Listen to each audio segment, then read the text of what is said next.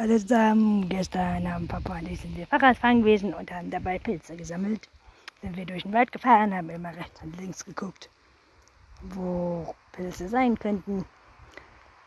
Haben auch eine ganze Tasche voll. Einmal Steinpilze und einmal Ziegenlippe gefunden. Dann sind wir wieder zurückgefahren und dann haben die in so ein, sie sind so wie so ein Kreis in rund, was man aufeinander stapeln kann. Schneidet man die in dünn. Darin trocknen sie jetzt.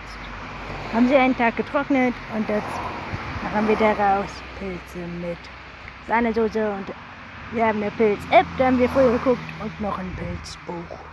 Und nur die Pilze essen, wo man sich auch sicher ist, dass das der Pilz ist.